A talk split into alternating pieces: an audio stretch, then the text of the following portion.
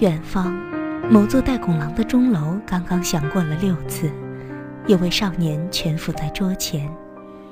经历了又一次大的动荡后，他一早就来到了办公室。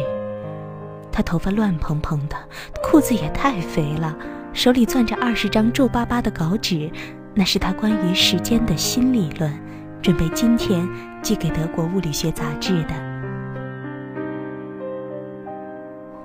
城市的轻声碎语飘然而来，奶瓶磕碰了石头。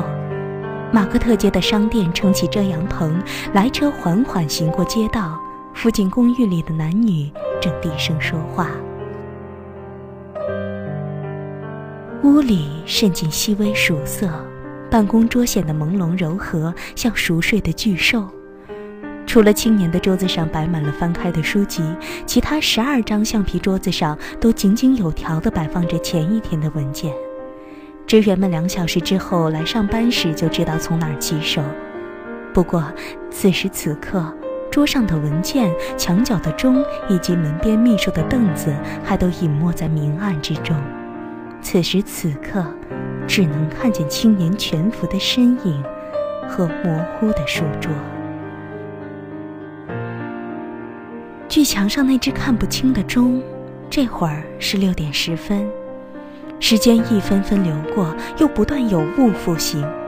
这边出现一个铜纸篓，那边墙上冒出一个挂历，架上放着专利册子，其中一项介绍某种新型钻机齿轮及曲尺的设计可以减小摩擦；另一项讲的是某种变压器在供电变化的情况下能保持电压恒定；还有一种新型打字机，它的低速联动感能够消除噪声。这间屋子充满了实用的思想。外面的阿尔卑斯山的峰峦开始在旭日中熠熠生辉。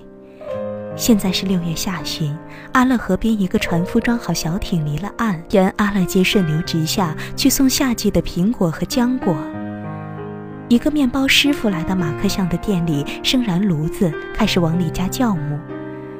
两个恋人相拥在奴代克桥上，凝视桥下河水，满眼渴望。